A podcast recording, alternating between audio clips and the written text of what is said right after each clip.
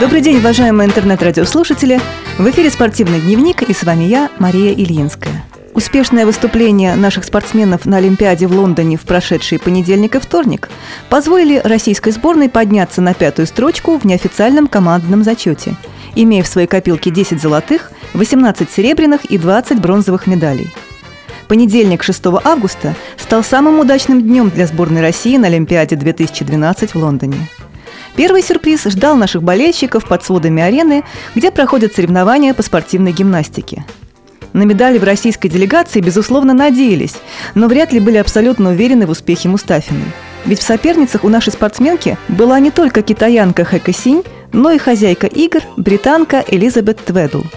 А ведь арбитры так часто бывают благосклонны к хозяевам. Но в этот раз, к счастью, судьба золото решалась не за судейским столом, а на гимнастическом помосте – Отметим, что победа Мустафиной стала первой за 12 лет для российской спортивной гимнастики. Близок к успеху был и Денис Облязин. В соревнованиях в опорном прыжке наш спортсмен лидировал до финального выхода корейца Янг Хаксиона. Главный фаворит соревнований практически без изъянов исполнил сложнейшую программу и по праву поднялся на верхнюю ступень пьедестала, оставив Облязина серебром. На борцовском ковре Россия с полным правом рассчитывала на три золота, но сумела добыть лишь одно – Авторство этого успеха принадлежит Алану Хугаеву в финале весовой категории до 84 килограммов, победившему Мухаммеда Габера из Египта. Наша надежда в категории супертяжеловесов Хасан Бароев оступился уже в первом поединке. Олимпийский чемпион Афин проиграл Юрию Патрикееву из Армении. Азаур Курмагомедов, также бывший в списке главных фаворитов турнира, довольствовался бронзовой в категории до 60 килограммов. Урожайными для нашей сборной оказались состязания легкоатлетов. Сначала толкательница ядра Евгения Колодка в драматичной борьбе вырвала бронзовую медаль, а всего через несколько минут на старт дистанции 3000 метров с барьерами вышла действующая чемпионка мира Юлия Зарипова. Наша спортсменка подошла к финальному забегу в великолепной форме и выиграла с явным преимуществом. А вот легенде прыжков в шестом Елене Сынбаевой не повезло – Двукратная олимпийская чемпионка и многократная чемпионка мира завоевала бронзовую медаль.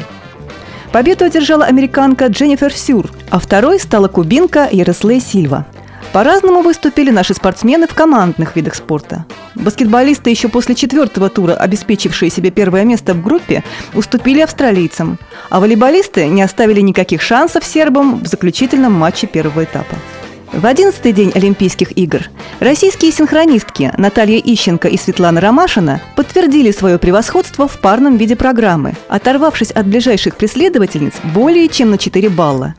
Ищенко и Ромашина показали выступление, которое разительно отличалось от всего представленного конкурсантками и по сложности, и по исполнению.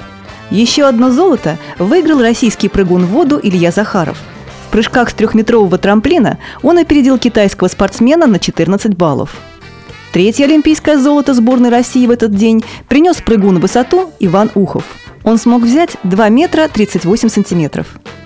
Бронзовую награду Олимпиады выиграла гимнастка Лия Мустафина в вольных упражнениях.